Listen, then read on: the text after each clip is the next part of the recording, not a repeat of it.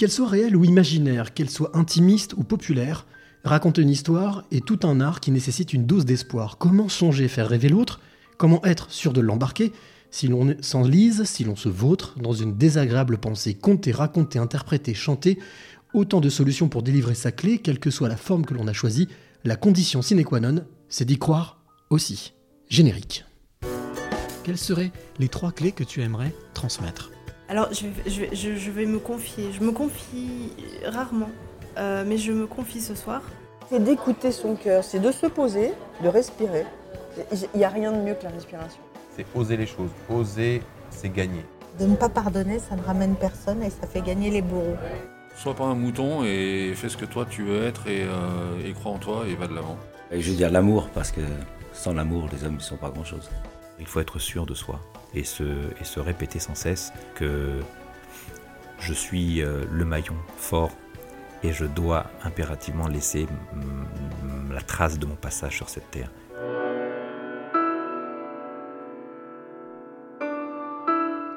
Les passeurs de clés, épisode numéro 33. euh, 33 depuis le début du lancement de, de ce podcast, mais surtout épisode numéro 19 de cette seconde saison. Moi, je suis très heureux d'être ici avec mon invité qui est juste en face de moi, qui s'appelle Philippe Garcin. Alors, bien entendu, vous allez voir, il écrit, il réalise, il est acteur, mais je suis sûr qu'on va découvrir plein d'autres choses sur son parcours de vie. Comme d'habitude, je ne connais pas son parcours de vie, on n'a pas préparé l'émission ensemble, mais je vous demande, je te demande à toi qui es de l'autre côté de me faire confiance. Suis cette émission pendant une heure et tu verras que tu apprendras plein de choses et surtout à la fin, comme d'habitude, trois clés de vie. Alors, Philippe, pour le décrire, c'est toujours un petit peu le- le- l'exercice auquel je me livre au début de chaque podcast. Eh bien, quand je suis arrivé, euh, j'ai tapé le code, j'ai sonné, il m'a ouvert, je suis monté, la porte était ouverte. La première chose que j'ai entendue, c'est Bienvenue, c'est ici. Voilà, ça c'est l'accueil de Philippe. Et puis, ben, quand je l'ai vu, on voit quelqu'un de souriant, quelqu'un d'aimable, quelqu'un d'ouvert, quelqu'un d'accueillant.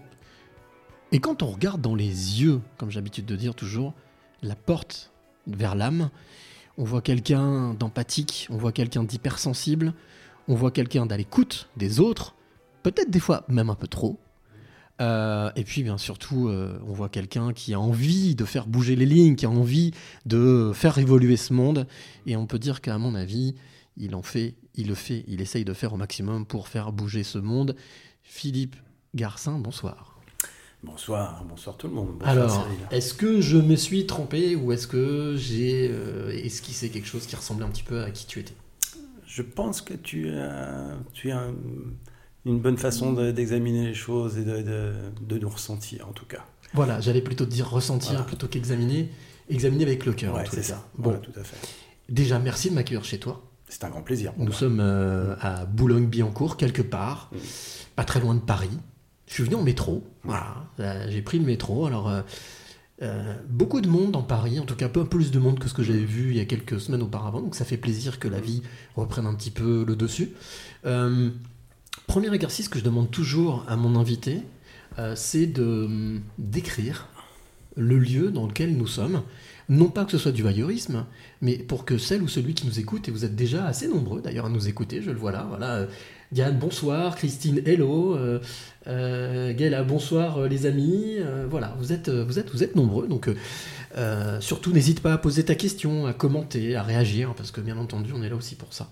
Mm. Donc oui, ce lieu dans lequel nous nous trouvons, bien entendu c'est ton salon, c'est chez toi, mais si tu devais le décrire pour que celui qui nous écoute, ou celle qui nous écoute, soit immergé avec nous, puisse s'imaginer d'être voilà, à table ici à côté, qu'est-ce que tu dirais? Comment tu décrirais le lieu? Comment je décrirais le lieu? Alors tout d'abord, bah, c'est un salon euh, d'une taille normale, mais euh, avec quelques particularités qui me représentent, euh, tant sur les affiches de films du Festival de Cannes, parce que ça fait partie de ma vie, des affiches de films qui correspondent à mes films aussi, notamment à l'un- d'entre eux.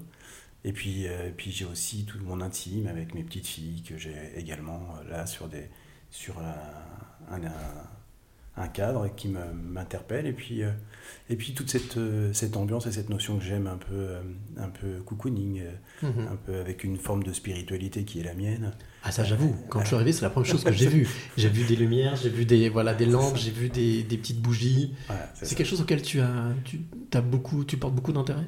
Oui, pour moi, ça fait partie des choses importantes et des valeurs effectivement de l'existence. Pour moi, la, la bougie, la, la- la- la lampe de sel, le Bouddha, ça fait partie effectivement de ce qui, bah, ce qui me représente, euh, je pense. Et puis surtout, je trouve que ça amène une forme de sérénité. Et puis euh, on se pose plus facilement, je trouve. Ah, Moi, j'avoue que quand je suis arrivé, je me suis senti tout de suite bien.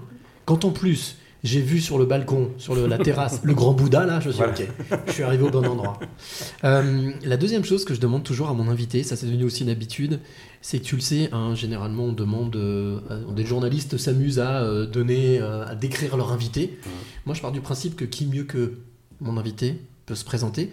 Est-ce que tu peux euh, nous dire, en quelques phrases, qui tu es, ce que tu fais dans la vie? En quelques phrases, mais là, il va falloir quelques heures, peut-être. non? On a une heure Non. déjà pour découvrir après, t'inquiète pas, t'inquiète pas.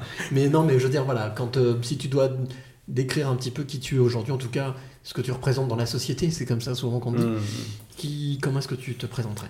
Bah, aujourd'hui, en fait, pour ce que je suis aujourd'hui, et non pas de mon parcours, mais déjà pour ce qui est de, l'instant présent, de ce que je suis aujourd'hui, effectivement, bah, je suis euh, auteur, j'écris, euh, je suis avant toute chose, j'ai été, et je suis toujours comédien, acteur, et puis je réalise, et ça fait partie quand même du métier que j'épouse de plus en plus, hein, la réalisation euh, de courts-métrages et puis d'un futur long, et je suis vraiment dans cette notion, en fait, de donner, donner quelque chose... euh, une nourriture en fait. Euh, c'est ce qui m'intéresse, c'est de nourrir de quelque chose qui fait partie de mon passé probablement et de mes expériences et de l'offrir que ce soit par écrit, par l'image et euh, c'est cette forme de transmission du fait de mon grand âge en même temps, hein, ça doit être ça. Oh, Mais, grand âge. mais, mais c'est vrai que l'expérience a fait que bah, à un moment donné on a envie de transmettre et puis c'est ce que j'essaie de faire tant par les écrits que par l'image que par euh, tout ce que je peux faire autour de moi en fait en- à l'heure actuelle. Quoi. Alors, ton expérience passée, on va en parler. Tu sais, je- Mhm. c'est une autre tradition dans le podcast, c'est de proposer, dans ce podcast, les passeurs de clés, c'est de proposer à mon invité de venir dans la DeLorean, de remonter dans le passé. Mais Mhm. avant ça, il y a quelque chose qui m'intéresse que tu as dit, c'est que tu as parlé de, de justement de l'écriture, de d'être acteur, réalisateur. Il y a un point commun dans tout ça, c'est de raconter des histoires. Oui, c'est de raconter des histoires parce que ça fait partie effectivement de, qui je suis, de raconter des histoires. Et c'est vrai que c'est toujours un, vrai bonheur que de imaginer une histoire, de la mettre en mots, de la mettre après en image, de la monter, de la montrer. Et ça, c'est un vrai plaisir, en fait, c'est une satisfaction. Et la plus grande satisfaction, c'est quand, quand en plus de ça, on a un public qui réagit à cela, qu'il soit, que ça soit un public euh, cinéphile ou que ce soit un public effectivement qui est plus, euh, qui passe par l'écrit. Et, et ça, c'est la grande satisfaction, en fait, c'est de pouvoir offrir ça et de raconter des histoires. J'adore ça, en fait. Que Justement, tu parlais de. Je te pose la question parce Ouais. que tu m'en as parlé, parce que c'est toi qui en as parlé, donc, du tableau avec, euh, avec tes, avec tes filles. Tu leur racontes des histoires Ou tu leur racontais des histoires Ou c'est quelque chose que tu t'es passé à trave comme moi j'ai, je sais pas forcément raconté beaucoup d'histoires Alors, à mes fils, j'ai raconté des histoires, euh, effectivement. Mes petites filles, c'est un peu différent parce qu'elles sont loin. Mais pour autant, j'ai l'aînée des petites filles qui déjà a lu, euh, a lu mon livre et m'a appris, à, à- bah, pour cette période de Noël, là, est venue me dire qu'elle avait lu tout mon livre. Donc, euh, c'est presque elle qui aurait pu me raconter une histoire. Et ça, je trouve ça super sympa en même temps. Mais euh, avec mes petites filles, effectivement, j'ai pas trop cette opportunité. Mais avec mes, avec mes fils, oui, je, je leur ai toujours raconté des histoires.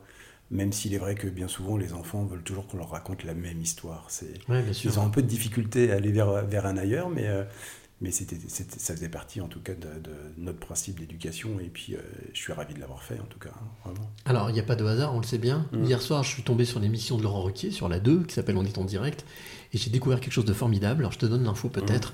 C'est que Martin Solveig, le DJ, vient de lancer en fait une plateforme de podcast audio d'histoire pour enfants de 3 à 10 ans. Et je trouve ça juste génial. Génial. Magnifique. Ah ouais. Donc euh, voilà, il s'amuse à faire la musique, mais il a une trentaine d'auteurs, Mm. auteurs et auteurs, eux. Et euh, voilà, donc il a lui-même enregistré des, des- des podcasts audio pour raconter des, des histoires connues ou méconnues pour les enfants. Voilà, c'est un petit clin d'œil. Bravo Martin, je te félicite. Ouais. Je, ça m'étonne pas non plus du Mm. gars, mais voilà, bravo. Alors, il y, a- il y a déjà quelques petites réactions. euh, voilà, Louis Fernand, qui a été l'un de mes passeurs de clés précédents. Bonjour Cyril, belle émission à toi et à ton invité. Valérie, Valérie qui nous dit Ah, la transmission, l'essentiel de nos vies. Mhm. On est d'accord. Et puis euh, Diane, oh Ah, Écoute, essaye de développer un peu, Diane. Alors, justement, il y a ce moment euh, un petit peu épique où je propose à mon invité Tu viens, hop, les portes s'ouvrent Mhm. de la DeLorean, on monte tous les deux. Si ça ne dérange pas, je prends le volant, je programme, on remonte dans le temps ensemble. Et là, Philippe, 6-8 ans. Est-ce que tu te souviens de, de cette période euh, En tant qu'enfant, t'étais quoi Un enfant euh, rêveur, un enfant euh, bougeon, un enfant. euh, Est-ce que tu te souviens un Hmm. petit peu de ce contexte 6-8 ans? J'ai pas, j'ai pas d'énormes souvenirs de cette, C'était hier, période- hein. de cette période-là. Oui, c'était avant. Oui, C'était hier. Tout à fait. Mais j'ai pas énormément de souvenirs.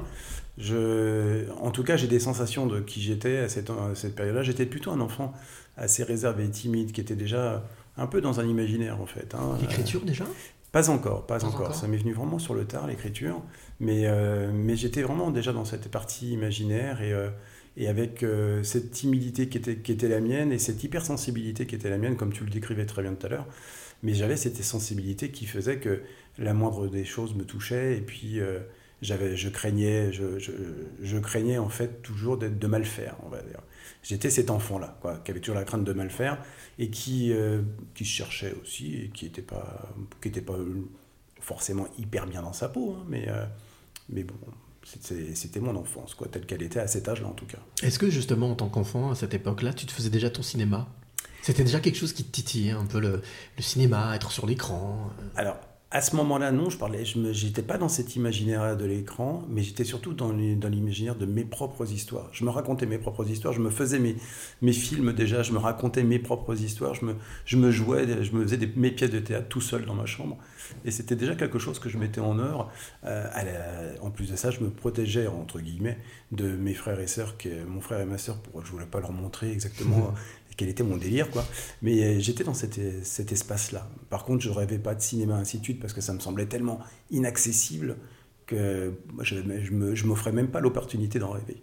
Tu parlais de, de ton frère et ta sœur, de, de la relation de la fratrie. Mm. Euh, c'est quelque chose qui, euh, qui, dans tes créations, revient? Quelque chose qui est important, ça, justement? C'est un sujet auquel tu te... C'est pas un sujet auquel je reviens effectivement euh, à proprement dit parce que mon frère et ma sœur effectivement euh, euh, c'est- pas la dimension. Moi j'ai pris vraiment une dimension en plus de ça dans mes écrits et dans et dans tout ce que je réalise, quelque chose qui est plus tourné autour de, de la transmission de la spiritualité ainsi de suite et euh, c'est pas forcément leur credo euh, et je le respecte totalement parce que j'ai beaucoup d'amour pour eux et ils en ont beaucoup pour moi. Mais donc ce qui fait qu'à cet endroit-là c'est pas c'est pas avec eux en fait que je, je fusionne on va dire dans, dans cet espace-là. Donc on continue un petit peu la route, on remonte. Adolescence, 14, 15 ans, 16 ans, les choses se précisent ou euh, Ah, toujours... euh, Non, là, c'est c'est la- euh, je dirais que c'est la période un peu, euh, certainement, une des périodes les plus sombres de mon histoire, enfin en tout cas une période difficile, D'accord. puisque à 13 ans, je perds mon père, euh, qui est, qui est atteint d'une longue maladie. En plus de ça, on m'annonce sa, sa mort que huit jours avant, donc c'est-à-dire qu'on me cache sa maladie, et, et huit jours avant sa mort, on me dit que malheureusement, bah voilà, il n'en réchapperait pas, chose que je ne crois absolument pas. Et, euh, et puis bon, la réalité, c'est qu'effectivement, et je me rappellerai toujours, ça c'est une petite histoire que je trouve euh, surprenante, c'est que je me rappellerai toujours d'un samedi matin, j'ai comme euh, 10 ans d'écart avec ma sœur, et euh, ma, je, je, donc vis euh, chez moi avec ma mère, mon frère, et ma sœur vient avec euh, son mari, elle est déjà mariée, elle vient, et puis euh, pour, pour déjeuner. Et puis elle annonce comme ça, très, très heureuse à ma mère, euh, écoute, euh, je voulais t'annoncer que je suis, je suis enceinte. Et donc, waouh, magique. Elle finit sa phrase, le téléphone sonne, c'est moi qui décroche. Et j'entends simplement bonjour l'hôpital Cochin, bah, est-ce que je peux parler à, à madame Euh, Je suis, bah, enfin moi, du haut de mes Bien 13 ans, sûr. forcément je passe le Mmh. téléphone. Mmh. Et ma mère se décompose et on apprend que mon père venait de décéder. Et donc ça veut dire qu'on venait d'apprendre la nouvelle de la na- future naissance. Le chaud et le froid, sûr, Exactement. ouais. Et puis la- la- la- le décès de mon père. Et en même temps, c'était de me dire, en fait, euh, la vie est faite de telle manière que une naissance remplace, remplace toujours quelque chose, en fait. Il, y a, il y a Mmh. toujours, une- il y a toujours une, une signification à tout. Et puis c'est resté quand même, voilà, euh, présent dans mon esprit. Et puis ce qui fait que, après de ce moment-là, du fait de la- du décès de mon père, eh ben, je suis devenu un petit peu euh, en soutien, euh, le soutien de ma mère qui est qui n'était pas au mieux de sa forme, on va dire. Et puis, euh, ça n'a pas été les périodes les plus, les plus Confortables. simples, les plus Mm. confortables. voilà. Est-ce que tu crois que justement ça a été euh, le début, le commencement de... Parce qu'on a parlé de, ton, de ta partie euh, professionnelle, cinéma, écriture, mais j'ai cru comprendre qu'il y avait une autre partie, une autre, une autre phase de toi euh, spirituelle que Mhm. tu as développée. Est-ce que tu penses que ça a pu être le starter, le lancement, le début? Ah, je suis certain qu'effectivement, ça a été un, un déclencheur. Parce qu'en fait, si tu veux, ce qui s'est passé, c'est qu'à ce, moment-là, on m'a demandé de- de- de- d'imaginer que je n'avais pas d'adolescence et de passer au monde euh, adulte Directement, oui. directement. Et euh, donc, ça a été comme un choc. Et du fait de ce choc, euh, ça m'a beaucoup interpellé parce qu'au-delà de ce que je pouvais euh, transmettre comme image euh, autour de moi, il y avait aussi celui, le petit enfant que j'étais encore, qui était ce petit adolescent, qui avait envie de vivre et qui n'arrivait pas à vivre. Et je me posais multiples questions par rapport à ça. Et ça a été le début des questionnements que je me suis, me suis fait en me disant, il y a quelque chose qui n'est pas à sa juste place, quoi, en fait. C'est, je suis pas, je, suis- je, je suis pas à vivre ce que je devrais vivre euh, normalement. Donc, euh, ça a été un début, de- effectivement, de questionnement qui, bah, qui m'ont poursuivi hein, euh, au fil du temps, pas d'une manière obsessionnelle, mais simplement sur une interrogation de, de qu'est-ce que je fais là, en fait. Alors, ça, c'est quelque chose que hum, une de mes passeuses de clés, justement, qui s'appelle Irène Grosjean, qui est une naturopathe euh, éméritée, Oui, qui m'avait dit pendant le podcast, avant le podcast, m'avait dit il faut absolument qu'on parle de l'enfance parce que c'est important. Et donc le soir du podcast, je lui pose cette question. Je lui dis Irène, tu m'as dit que tu voulais parler de l'enfance. Et elle m'a dit un enfant, quand il arrive au monde, il sait pourquoi il est fait. Est-ce que tu as cette sensation-là que quand tu étais enfant, déjà tu faisais tes pièces de théâtre, etc. Mhm. Est-ce que tu as la sensation avec le recul que, bah, oui, tu savais déjà pourquoi, pourquoi tu étais programmé? Alors moi, j'ai pas eu cette sensation-là. Euh, Probablement qu'elle, qu'Irène doit avoir raison, mais, moi, c'est vrai que j'avais pas, j'avais pas la sensation de, du, du pourquoi. J'étais surtout, ben, en fait, euh, je pense que j'étais euh, ballotté dans l'existence telle qu'elle me. euh, J'essayais de surfer sur la vague de la vie, en fait, tout simplement. Mais dire de, de savoir pourquoi j'étais là, ce que j'ai, enfin, quel était mon objectif de vie éventuellement, ou ce pourquoi j'étais, j'étais présent je m'en rendais absolument pas compte. J'étais vraiment surtout euh, dans une espèce de, de, de survie permanente, on va dire, pour essayer de, bah, de faire en sorte d'exister et puis de, de telle manière qu'autour de moi aussi les, les, les gens qui m'entourent soient, soient bien, soient au mieux possible, parce que ça fait partie aussi de, de mon facteur, on va dire, existentiel, c'était de faire en sorte que les autres... Mm. Ouais. Mm. Un peu trop parfois, mais bon. Ouais, mais ça, après, on va pas se refaire. Enfin, on Non, peut ça, s'améliorer, on peut s'élever. Alors, il y a pas mal de, de réactions encore. Il y a, il y a, voilà, Badiane, justement, qui a dit c'est au sujet des contes pour enfants. Voilà, euh, proposé par Martin Solveig, c'est super. Euh, Colette de Marseille, euh, bonsoir de Marseille. Voilà, vous êtes nombreux encore à, à écouter, à, à réagir. Je voudrais revenir sur ton, justement ton parcours adolescence, jeune adulte. Mhm. Quand est-ce que ce virus, ce- cette envie de faire du cinéma, d'écrire, de vivre de ce métier t'a pris?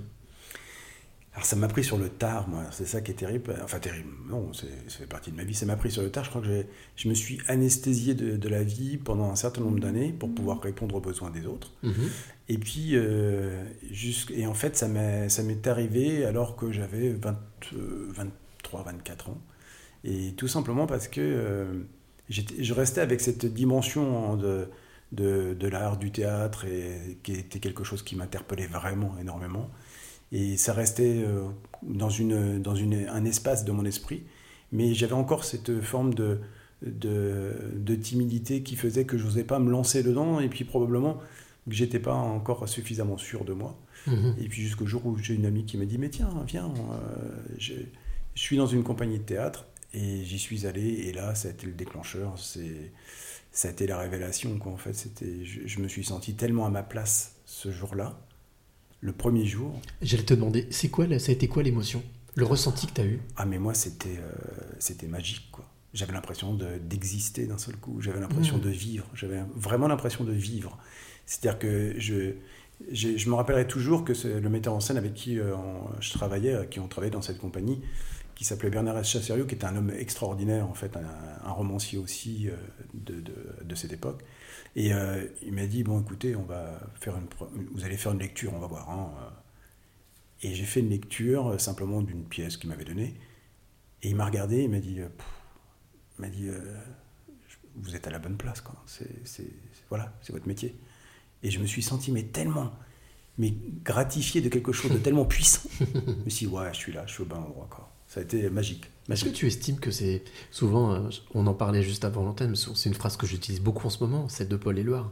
Il n'y a Mm. pas de hasard, il y a que des rendez-vous, des Mm. rencontres. Est-ce que ça fait partie de ces rendez-vous clés, de ces rencontres clés avec ce, avec ce monsieur? Totalement. Totalement. De toute façon, c'est évident que je, il faisait partie de mon chemin et il m'a euh, ouvert les, les portes que j'avais besoin d'ouvrir pour pouvoir accéder à cela. Et pour moi, c'était une évidence. hein.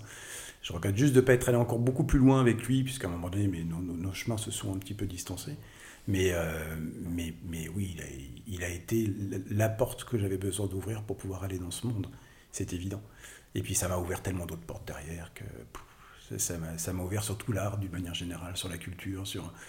Et puis ça m'a accompagné après pendant de nombreuses années, même si en, en parallèle j'ai fait d'autres métiers pour vi- vivre, parce que j'aurais- voilà, Bien sûr. comme. Comme beaucoup, oui. Mais euh, il n'empêche que j'ai continué, continué, et que, ça, et que c'est resté euh, dans mes gènes. Et c'est lui qui m'a, je dirais c'est lui qui m'a, qui m'a fait cette piqûre en fait. Mais, mais je, je ne peux que, que en être aujourd'hui encore tellement reconnaissant. Et puis c'est un homme que j'ai tellement aimé parce que, parce que c'était un passionné. Pour faire un petit clin d'œil à, à ceux qui nous écoutent Mhm. et qui sont aussi euh, artistes, tu as fait une piqûre, une piqûre d'essentiel. Voilà, Ah, c'est ça, Hein, exactement. C'est une piqûre d'essentiel. Voilà. Euh, tes enfants, Mhm, parce que justement, ils, te, ils voient papa mhm. évoluer, euh, écrire. Mhm. Est-ce qu'il y en a parmi tes enfants qui sont tentés par euh, justement la même carrière que toi? Eh bien, pas du tout. Très bien. Non, c'était une Pas du question, tout. ouais. Non, mais alors pas du tout, parce que c'est très, très rigolo, mais alors pas du tout. euh, euh, Ils t'encouragent? Ah non, par contre, oui, ça c'est clair, ils sont très fiers de moi. de- ils sont toujours euh, très. euh, regard- ils regardent attentivement tout ce que je fais. Ils Mhm. sont, je pense qu'il y a une, une immense fierté. Et euh, ça, c'était évident. Ils sont toujours, toujours proches de moi par rapport à ça. Ils sont critiques. Est-ce qu'ils arrivent à être critiqués avec toi? Ça dépend des fois. Pas en fait, je, je pense que des- par moments, il y a quand même une forme de, de reconnaissance de qui je suis, en fait, et puis euh, et ils osent pas trop, mais, euh, mais il leur arrive par, par, par moment, effectivement, de pouvoir porter quelques critiques, mais elles sont pas très très soutenues. Ouais. constructives, ouais. moi, ils essaient, de, ils, ils essaient de me protéger beaucoup. Ah ouais Ouais, C'est drôle ça. Ouais, Ça devrait être l'inverse? Eux te protègent? Ah oui, oui, parce que bah, ils sont grands maintenant, et puis euh, et- oui, ils sont, il y a une forme de protection maintenant euh, que je, je remarque, et c'est c'est joli, c'est fabuleux en même temps. Est-ce qu'on pourrait pas dire, et là je pose une question vraiment, euh, comme on dit, il n'y a pas de mauvaise question, il n'y a que des bonnes réponses. Est-ce que t'as pas la sensation justement d'avoir gardé cette âme d'enfant? Ah bah si, alors. ah bah c'est alors, totalement. Et qu'ils le sentent Ah mais complètement, mais... Donc papa, au début, peut-être qu'il était un petit peu, euh, pendant un temps, on l'a vu, euh, un petit peu bizarre, un petit peu pas Mhm. comme les autres, un Mhm. petit peu. Puis au final, ça devient une richesse? Ah mais complètement, totalement. Et puis c'est vrai, il est vrai qu'effectivement j'ai toujours cette âme d'enfant qui me, qui me conduit dans mon quotidien. J'ai absolument pas l'impression de prendre euh, chaque année un, an de plus. quoi. J'ai pas ce, ce- sentiment-là, j'ai pas cette sensation. Et euh, je garde toujours cette, euh, cette envie d'entreprendre, d'imaginer, de créer. Et, toujours avec cette... j'ai vraiment, vraiment cette crédulité de l'enfant qui, est- qui croit vraiment à tout ce qu'on lui dit. Cette innocence. Et j'ai une cette innocence, elle est toujours présente, ce qui, ce qui me joue des tours parfois. hein. Oui, mais, Mais- c'est plutôt pas mal, mais- positif. Mais par contre, je ne peux pas aller à l'encontre de cela.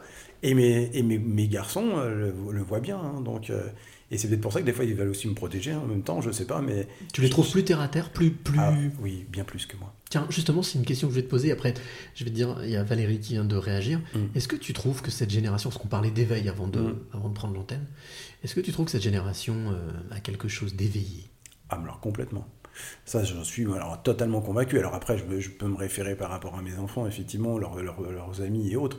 Mais je pense qu'effectivement, ce sont des, c'est une génération vraiment d'éveillés. Ils ont, ils ont un regard sur l'existence qui n'a Ils jouent pas, Ah ils jouent pas, ils sont vrais. hein. ils vivent totalement.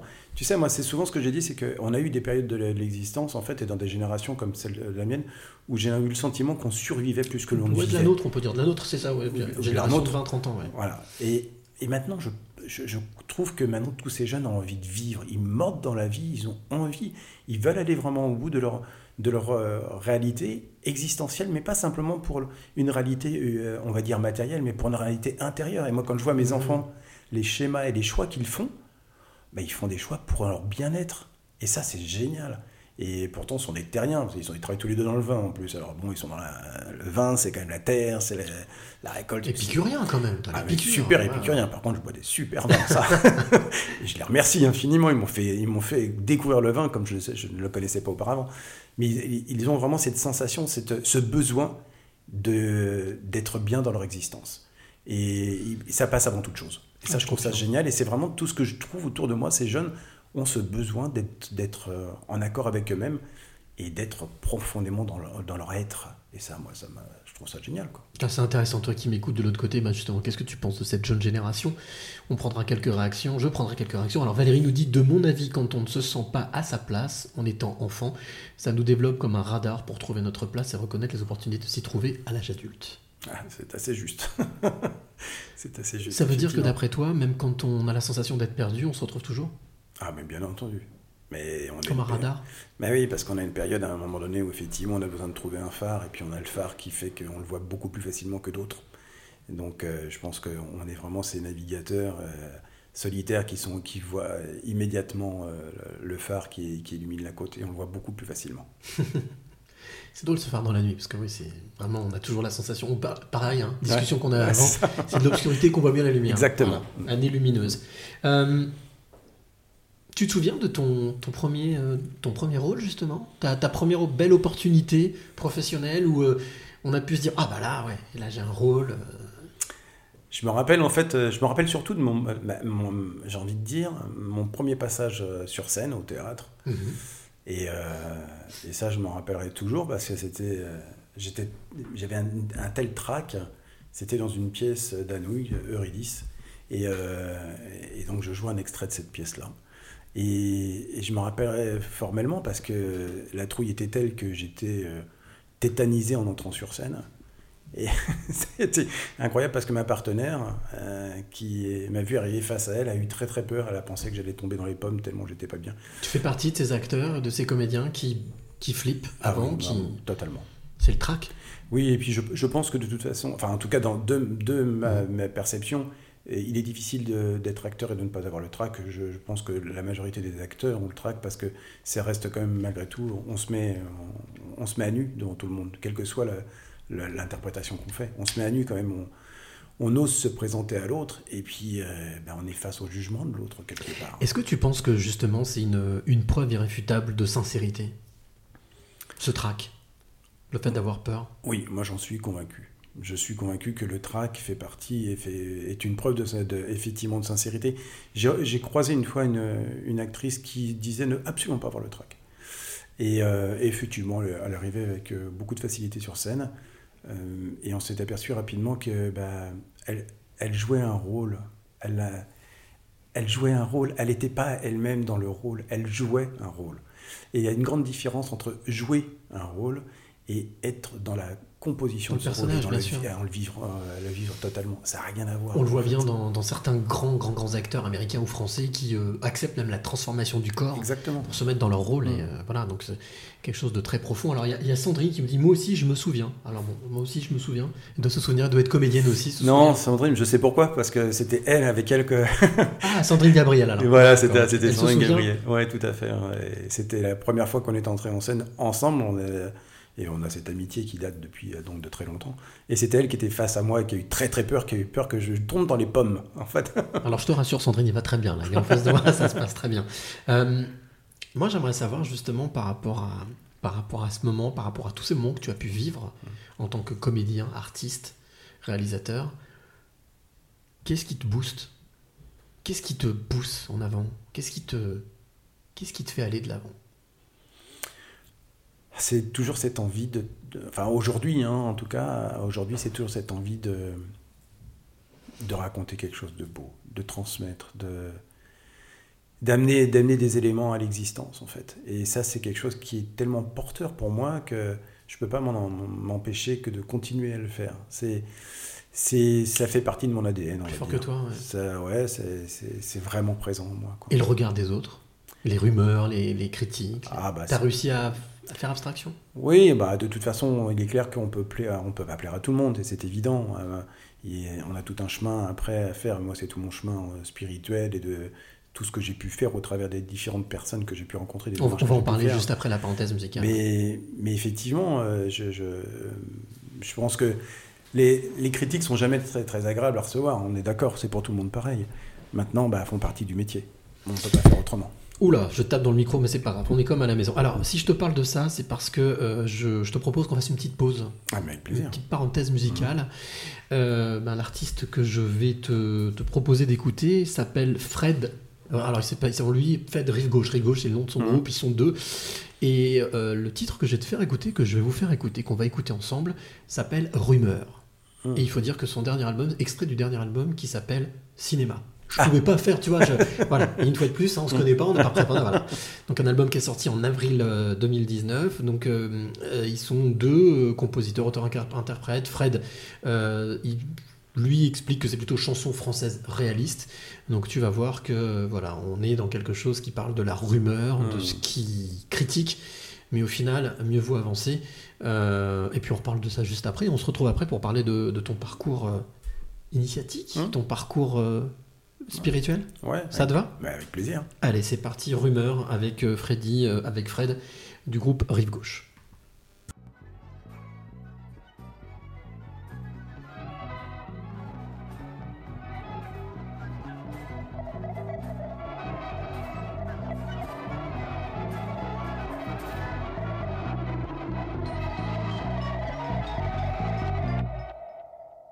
Il y a des bruits qui courent, traversant les faubourgs. Des on dit non fondés, d'autres mieux renseignés. Des paroles entendues déambulant les rues. Qui ne sont pas tombées dans l'oreille d'un muet. Des opinions facondes dans l'espace d'une seconde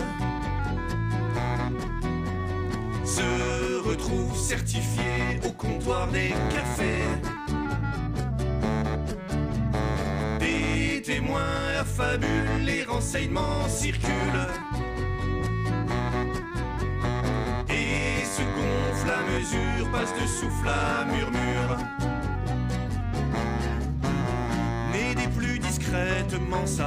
La rumeur. Au même endroit, elle ne s'attarde, la rumeur. Sortant des fissures des lézardes, la rumeur. Lâchée aux foules, elle se hasarde, la rumeur. Elle sait se renouveler si elle manque d'intérêt. Provoquer la surprise étonnée de maîtrise.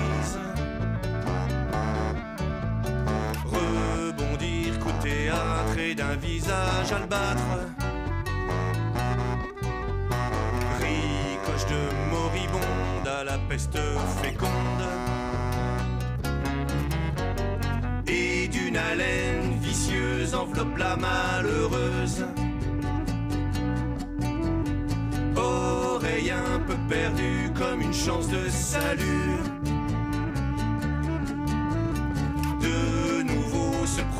Propager rampant sans ombrage. Finit sa course et cerne celui même qu'elle concerne. Née derrière les innocentes portes, la rumeur, à peine là déjà assez forte, la rumeur, c'est la rue qui l'appelle, l'exhorte, la rumeur, à s'émanciper de la sorte, la rumeur. Elle est passée par ici, elle repassera par là, par la boucherie, la charcuterie, par le postier, le fromager, par le coiffeur et chez ma sœur, le buraliste et le dentiste qu'il y a du monde sur la liste. Par les grands-mères et les commères, les politiques et par les flics, chez les voleurs et chez ma sœur, les anarchistes et les artistes qu'il y a du monde sur la piste.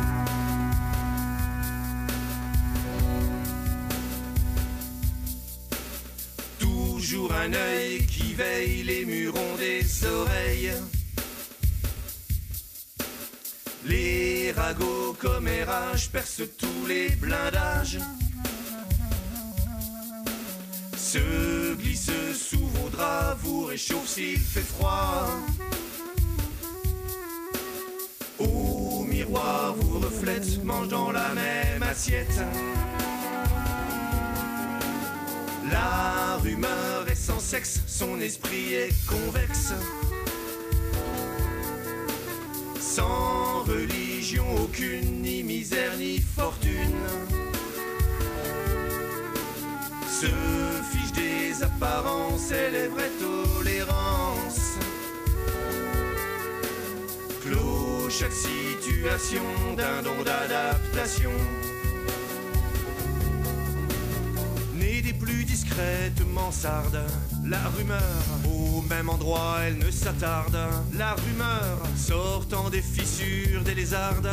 La rumeur, lâchée aux foules, elle se hasarde. La rumeur, elle est passée par ici. Elle repassera par là, par la boucherie, la charcuterie, par le postier, le fromager, par le coiffeur et chez ma sœur, le buraliste et le dentiste, qu'il y a du monde de sur la liste. Par les grands-mères et les commères, les politiques, et par les flics, chez les voleurs et chez ma sœur, les anarchistes et les artistes, qu'il y a du monde de sur la piste. Qu'il y a du monde sur la piste. Qu'il y a du monde sur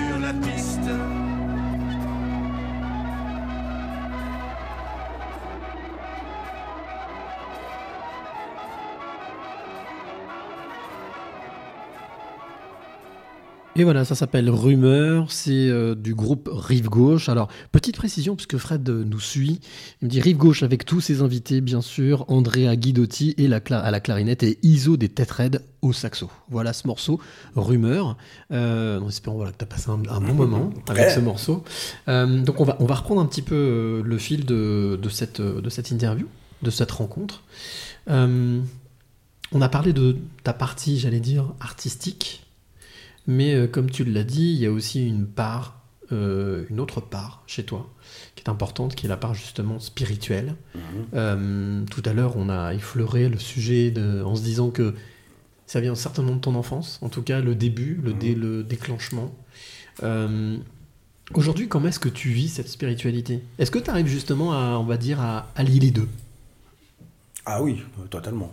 Le côté artistique et le côté spirituel Ah oui, totalement. Bah, D'abord parce que je pense que l'une porte l'autre. Et puis, euh, et puis ma partie, je dirais, spirituelle euh, fait partie de mes écrits aussi, hein, donc beaucoup. Donc euh, forcément, je, je, je ne peux que les associer l'une à l'autre. Quand tu dis c'est partie de tes écrits, c'est-à-dire que ça influence énormément ta partie écriture? Ah, complètement. C'est-à-dire qu'en fait, euh, là, mon, bah, bon, que ce soit mon premier roman et celui qui est en, en cours d'écriture. Edgar, là, hein, c'est ça, hein, le ça. premier roman que j'ai là entre les mains. hein. Ouais. Edgar, et, et en fait, bah, il est, euh, il n'est ni plus ni moins que, bon, c'est un roman parce que j'ai voulu, le- j'ai voulu l'écrire de, de cette manière-là, mais euh, il ne fait que retracer toutes mes expériences de vie spirituelle avec euh, des, des personnalités bien particulières, quoi, en fait. Donc moi, je l'ai fait effectivement, je l'ai, inscrit dans un roman avec un enfant, mais en tout cas, ça ne parle que de mon existence. Ce que tu veux dire, c'est que ce livre, comme beaucoup d'écrivains d'ailleurs, hein, Mhm. beaucoup d'auteurs, euh, est, une, est une inspiration particulière, profonde de tout ce que tu as vécu, de ce que tu as vécu. Tu t'es imprégné de tout ça Bien pour entendu. écrire ce roman, ce premier roman. C'était ton premier roman, ça Ouais, hein c'était mon premier, oui, tout à fait. C'était, c'est inspiré du- d'une, partie, en tout cas, vraiment de, de ma, de, de ce- cette intériorisation et cette, cette démarche que j'ai pu faire avec des chamans. Et je suis vraiment à- allé dans ce registre-là. Et c'est ce que j'ai voulu mettre impérativement dans ce livre. Alors, chamanisme, on va en parler juste, juste après. Je vois, je retourne le livre et je vois illustratrice Laura Guellerin. Tu m'as parlé de, cette, de ce Ouais. dessin qui est en pochette. Oui. Tu peux juste nous, en dire deux mots Justement, là, on voit une jeune fille avec deux plumes qui cachent, qui, de chaque côté d'un œil. Euh, et je crois que c'est le dessin de la fille d'une amie à toi qui l'a dessiné. Complètement, mais euh, Laura, en fait, euh, c'est la fille d'une amie de Sandrine, de Sandrine Gabriel, en fait. Et, et en fait, Laura. la fameuse Sandrine qui nous voilà, c'est ça. Et en fait, Laura, un, un jour, je lui dis Écoute, Laura, tu voudrais pas me faire euh, ma couverture? Et elle me dit Bon, ok, si tu veux, pourquoi pas? Et elle a dessiné comme ça ce, personnage. C'est que j'ai et c'est très troublant parce qu'en fait, euh, sans avoir connaissance de l'écriture du livre, elle a réussi à dessiner un personnage qui correspond tellement à celui, qui, à celui dont, dont je parle durant, dans, dans tout Sans même vous être concerté. Du tout, hein. du tout. Et donc elle a écrit ça, et elle a, elle a- elle a- pardon, elle a croqué ça, et j'ai trouvé ça magique. Donc euh, il a fait partie effectivement de, de ma première édition du livre, et, euh, et que j'ai remis après dans la seconde édition, parce que je voulais absolument qu'il soit présent. J'ai trouvé que c'était un merveilleux cadeau, quoi, en fait. Comment ça se passe au quotidien dans la vie de Philippe?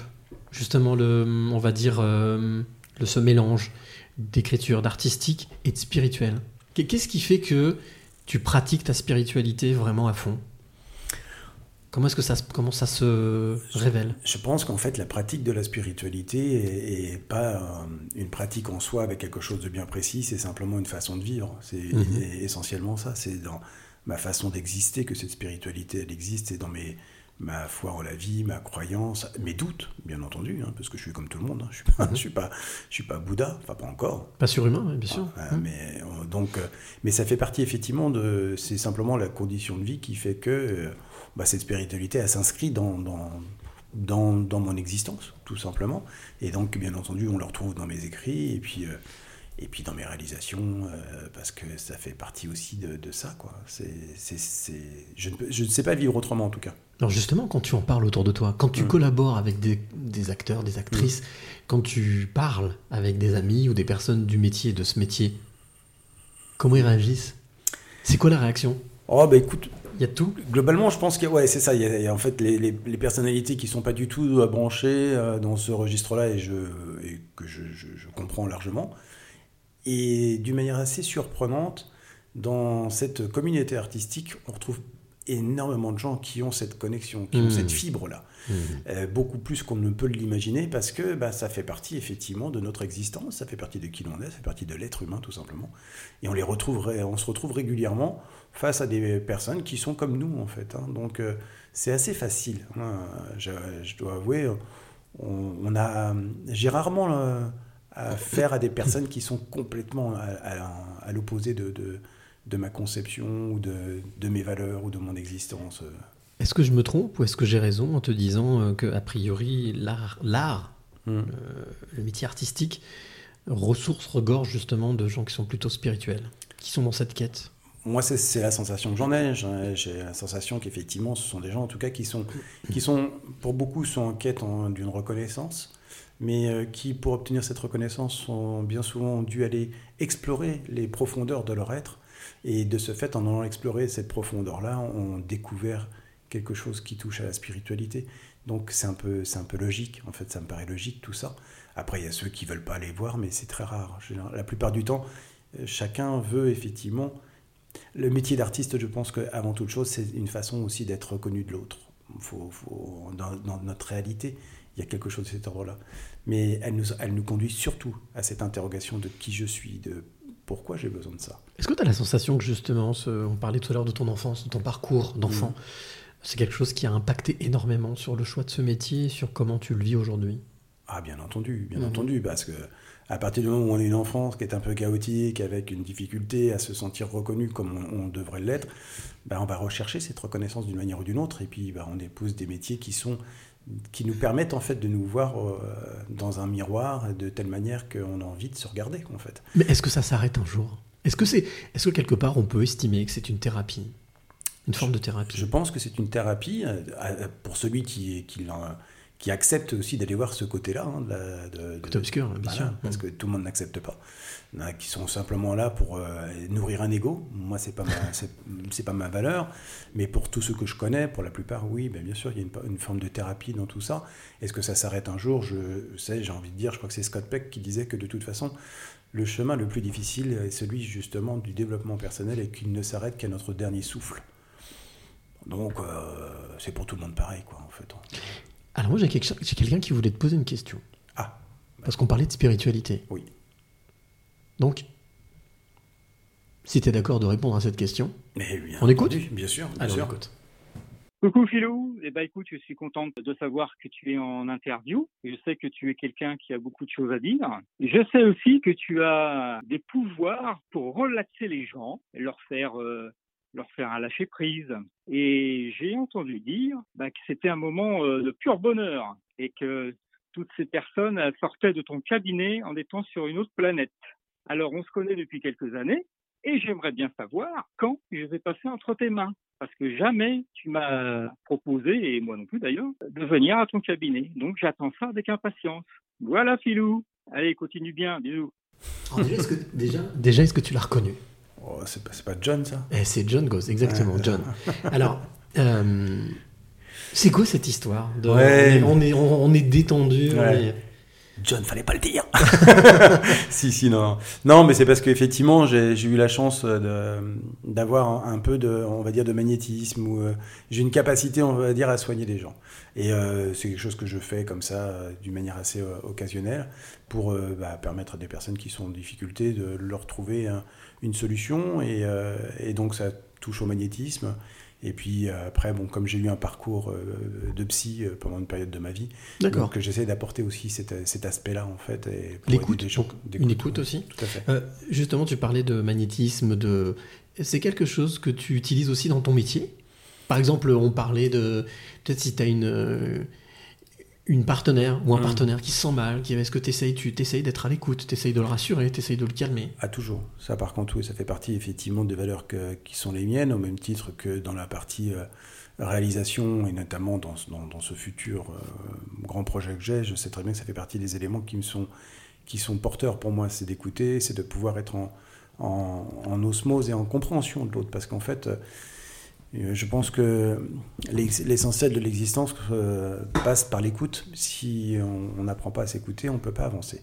Donc euh, cette écoute, elle est, elle est là, elle fait partie de mon essentiel à moi aussi, parce qu'on en a tous besoin. Et, euh, et oui, oui, j'écoute et, euh, et j'essaye d'apporter un, un tant soit peu euh, des, des- des solutions hum, telles que, telles que moi je les entrevois, ce qui ne correspond pas à dire j'ai ta solution, mais c'est plutôt de dire voilà comment moi je ressens la- la- ce qui se passe en ce moment, et de là peut-être qu'une solution peut s'offrir. Mais, euh, mais bien sûr que je le fais, ça, ça me paraît tellement évident en plus de ça. je ne sais pas vivre autrement de toute façon. Donc je ne pourrais, même si je ne voulais pas, je, je, je, pense- je- je ne pourrais pas. T'es obligé, ouais. Alors en t'écoutant, j'ai la sensation qu'au final, le métier de comédien, d'artiste, réalisateur, écrivain, c'est un métier où il faut écouter. C'est un métier d'écoute. Est-ce que je me trompe? Ah non, mais non, non. C'est écouter, écouter l'autre. Mais je, je- tu sais, je reste convaincu que ces métiers artistiques, quels qu'ils soient, c'est avant toute chose euh, d'entendre ce qu'il se passe et d'écouter ce que l'on ce que l'on nous suggère, ce que l'on nous dit, ce que nous transmet. Et euh, tu sais, quand on, on est sur un plateau, euh, je sais qu'il y a des acteurs ou actrices qui n'aiment pas être dirigés par un, ou qui apprécient mal d'avoir un, un- un- un directeur artistique. Moi, je trouve ça euh, plutôt passionnant. Un réalisateur aussi, Un réalisateur, euh, bah, le- généralement le réalisateur prend, prend ce rôle-là, mais, mais tous ne le font pas. Et pour autant, moi je trouve que c'est vraiment d'une importance cruciale, c'est de pouvoir être dirigé, de pouvoir être écouté et de pouvoir écouter l'information qu'on nous donne pour pouvoir transmettre à notre tour ce que l'on nous demande de transmettre. Et bah, je pense que sans l'écoute, malheureusement, on ne peut pas arriver à, à- à- à offrir le meilleur de notre personnage. Émetteur-récepteur Ah, complètement, totalement. T'imbiber, te, ouais, c'est ça, te- oui, t'imbiber de ce qu'on te donne pour Exactement. pouvoir le, le transmettre, également. et le faire. Tout à fait, c'est complètement ça. Alors, moi, je vais te demander, c'est un petit exercice que je fais généralement. là. Tu vois, il nous reste 10 minutes. Mhm. Ça, c'est passé vite. Euh, un exercice que je demande à mon invité, ça s'appelle euh, le clin d'œil photo. Mhm. L'occasion de mettre chaque semaine en avant et, et aussi de ce que j'estime être des passeurs de clés, des photographes euh, et des, des femmes, des hommes. Et là, aujourd'hui, c'est une femme. Euh, je vais te demander, donc je vais te tendre une tablette avec cette photo. Mhm. Je vais te demander deux choses. C'est de décrire la photo le plus précisément possible pour que celle ou celui qui nous écoute puisse participer. Et puis surtout de me dire quelle émotion elle te procure. Toi qui, toi qui justement qui est dans cette hypersensibilité. Mhm. Donc et après je te dirai exactement qui est à l'origine de cette photo et, euh, et qui est cette personne et pourquoi est-ce qu'elle fait ça. Voilà. Alors, c'est une photo, c'est une plage, euh, j'ai envie de dire, ça ressemblerait à une plage normande. euh, on voit une grande étendue de sable. euh, en, premier plan, un peu flouté, quelques herbes, des herbes de, sable. Et puis, cette étendue longue de, sable jusqu'à la mer avec différentes personnes qui s'y promènent. Quelqu'un, certainement, qui est là, qui a un cerf-volant et qui s'amuse avec un cerf-volant. Un peu plus loin, on a, on a un fanion euh, qui euh, visiblement vole au vent, vole au vent, et puis euh, voilà un petit peu la description de l'image que je, je- je Mhm. peux en faire, et puis un ciel bleu, bleu, bleu, bleu clair, bleu, bleu azur, on va dire. Qu'est-ce qu'elle te comme émotion Si elle te procure quelque chose quand tu la vois? Pour moi, c'est, c'est- pour moi, c'est vraiment. euh, alors, si les, les mots qui me viennent dedans, c'est oxygène, c'est respiration, c'est aventure, c'est. euh, mais c'est vraiment ce côté en fait euh, de la respiration et de, de cet oxygène et ce besoin que l'on a de respirer. Vraiment, c'est vraiment ce qui me vient et, euh, et on sent tout euh, le côté vaste de cette plage qui emmène, euh, emmène vers le voyage et puis cette mer qui nous conduit vers un autre continent. C'est tout un voyage en fait cette photo quand on, on la regarde comme ça. Ce qui est plutôt bienvenu en ce moment. On parle de Ah, respiration, on a besoin de respirer en ce moment. hein. Alors, euh, l'auteur de, de cette photo s'appelle Virginie Van Delpt. Elle est de Namur, elle est belge. Euh, elle se décrit comme étant photographe, mais surtout révélatrice, révélatrice de lumière. J'ai trouvé Ah. ça très joli. Mhm. Euh, elle, euh, en fait, cette photo que tu vois a été prise. Alors, c'est pas la Normandie, puisque c'est la Belgique, mais Mhm. elle a été prise à Ostende, sur une plage d'Ostende, Mhm. suite à un court week-end. Euh, c'est une photo qui a été prise avec un smartphone. Et elle m'a dit voilà, j'avais envie de- d'immortaliser ce moment parce que elle, c'est son job, immortaliser des portraits ou immortaliser des, des paysages. Donc voilà, je lui avais demandé exactement comme ce que je demande à tous les photographes. Pour moi, la photo qui te caractérise le plus, ce besoin d'oxygène, ce besoin de lumière, ce besoin de voyage, Mm. tu as bien vu, c'est exactement ça. Voilà. Bah, tu vois. Alors, si toi qui écoutes, tu veux en savoir un petit peu plus justement sur euh, Virginie Van sache qu'elle sera euh, dans euh, Un jour, une clé, la chronique que je diffuse tous les jours sur mon site cyrillichamp.com. Elle sera mon invitée le mercredi 13 janvier 2021, mercredi 13, mercredi prochain, pour en savoir plus sur son univers et qui elle est. Et c'est une jeune photographe magique, vraiment magique. On a l'impression en l'écoutant qu'elle qu'elle raconte justement une histoire. Voilà. Ah ouais, C'est une conteuse, une belle conteuse. Voilà. Alors, bah, on en est, oui, on est presque à la fin, dis donc déjà. ça va vrai. vite. Ouais. Euh, bah, justement, puisqu'on en est presque à la fin, Mm. c'est un peu le point d'orgue. un peu ce pourquoi je suis là. Je suis venu te Mm. voir parce que j'ai ici, là, une clé que je te remettrai à la fin. Tu viendras officiellement passeur de clés. Super. Mais justement, quelles sont, Philippe, les trois clés que tu aimerais transmettre ou donner à celle ou celui qui t'écoute maintenant Quelles sont tes trois clés? Mes trois clés. Alors, il y en a qui me disent c'est pas assez, il y en a qui me disent c'est beaucoup. Voilà. Trois. Ah, c'est toujours difficile de, de se dire, ouais, plus. qu'est-ce- quelles, quelles sont les trois clés si on veut être, euh, être cohérent avec qui l'on est? Tout d'abord, j'ai envie de dire, la première clé, euh, pour moi, c'est justement l'écoute. Ça fait partie, effectivement, de quelque chose d'essentiel, c'est d'apprendre à écouter, plutôt que de juger, plutôt que de, de, de venir en confrontation, c'est écouter et apprécier la différence de l'autre. Ça fait partie des clés qui sont tellement primordiales dans cette société, surtout aujourd'hui, pour revenir à une humanité qui, euh, qui nous permette de, de grandir les uns avec les autres. Donc écoutez, écoutez l'autre plutôt que de le juger toujours, écoutez-le. Et euh, ça, c'est une des clés qui me semble essentielle. Ça, ça fait partie des choses pour lesquelles je passe beaucoup de temps aussi. Et puis, euh, ensuite, euh, moi, j'ai- souvent une phrase qui me servait beaucoup à l'époque où j'étais euh, où j'avais euh, j'étais un psy. C'était faisons le choix simplement de se définir tout le temps. Qu'est-ce que je veux alimenter dans ma vie, l'amour ou la peur? C'est le questionnement, donc, ta deuxième clé? Se questionner? Ouais, c'est de se questionner et surtout d'aller d'aller toujours voir en fait qu'est-ce que j'alimente dans cette situation, Mhm. l'amour ou la peur? Le cœur, l'âme ou le mental? Exactement. Mhm. Parce que quand on alimente l'amour, on est, on est dans le cœur, et quand on alimente la peur, on est dans le mental. Et dans le mental, on ne grandit pas, on grandit avec difficulté. On en a besoin parce qu'il nous, a- il nous permet de nous sécuriser dans des tas de circonstances. Oui, l'esprit fait partie. Mais pour nous élever à proprement dit, c'est dans l'amour qu'on s'élève. Donc c'est toujours de savoir qu'est-ce que je vais alimenter, l'amour ou la peur. Et quand on a, on a ce questionnement-là, généralement, on a toujours le ressenti qui va avec. Toujours. L'intuition, le ressenti, Ouais, c'est ça. c'est ta fameuse petite voix dont on parlait tout à l'heure. Exactement. Et si j'avais une troisième clé, effectivement, bah, on en reviendrait à ça, c'est euh, restons vraiment bien à l'écoute de ce ressenti. Restons dans ce ressenti qui nous conduit à être à la juste place, au juste moment, sans avoir à se projeter trop en avant, combien même si on sait que c'est difficile parce qu'on a tous euh, cette nécessité, ce besoin d'aller se projeter un petit peu en avant pour, euh, avec cette envie de savoir de quoi va être fait notre avenir, surtout dans le monde artistique où c'est un peu compliqué. Mais si on, veut rester dans l'instant présent, c'est qu'est-ce que je ressens dans cet instant et, et là, dans cet instant présent, avec ce ressenti, où je m'emmène et où je vais me conduire, dans quel espace. Et de là, bah, je pense que la vie prend des tournures beaucoup plus faciles. Je confirme. Écoute, questionnement, ressenti. Mm. Ouais, d'accord? Trois Mm. clés Mm. qui, je trouve, sont trois clés magiques. Les trois clés, euh, oui, trois clés qui sont pourtant euh, simples, mais on le sait très bien, tout ce qui est simple est complexe. Totalement, totalement. Alors, le coup de cœur, mon coup de cœur de la semaine euh, s'appelle Caroline.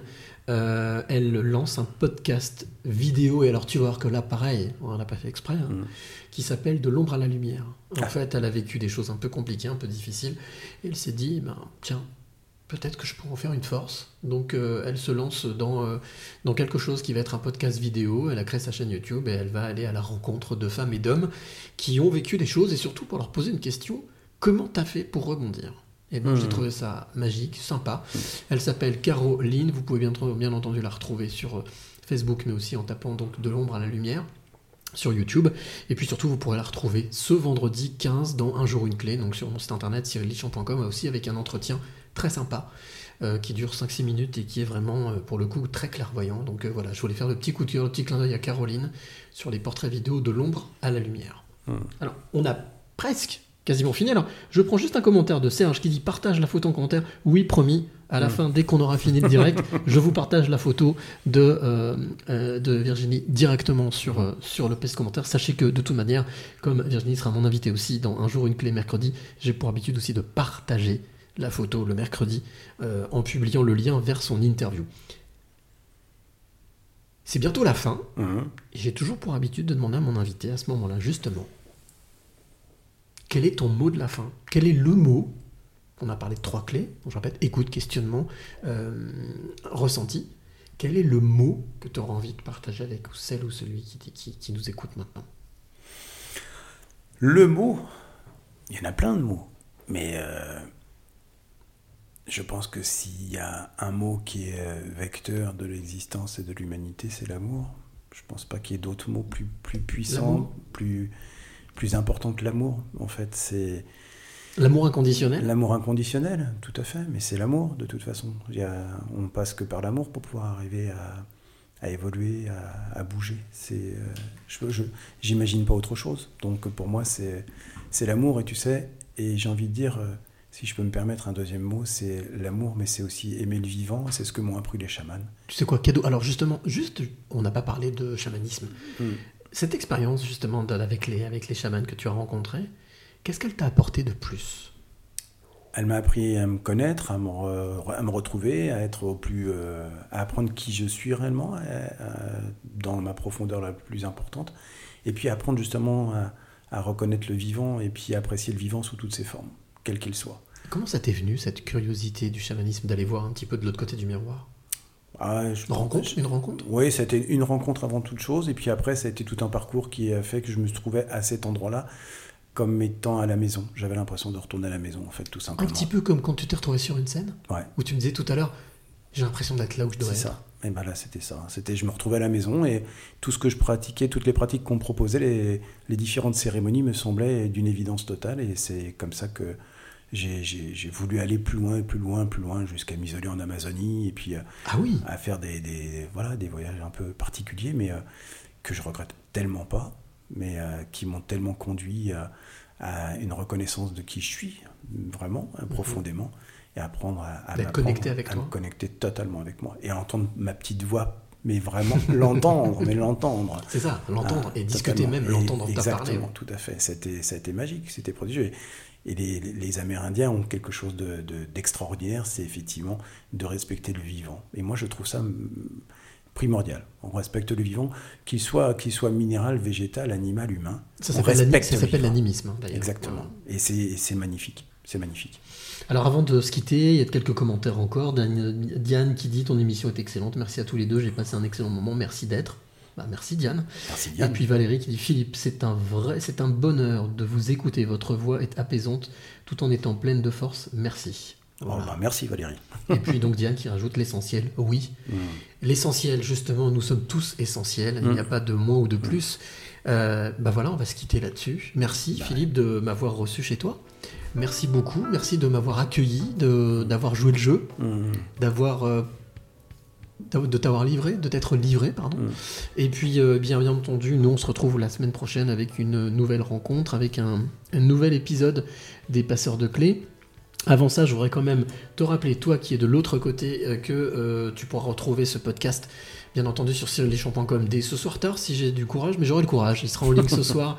Et aussi, ce sera automatiquement sur Spotify, Deezer et iTunes. Si tu es auteur, compositeur, interprète, mais si tu aussi tu es photographe ou photojournaliste, tu m'intéresses, comme dirait l'autre. Ça me rappelle un sketch de, je crois, de Moon. Tu m'intéresses.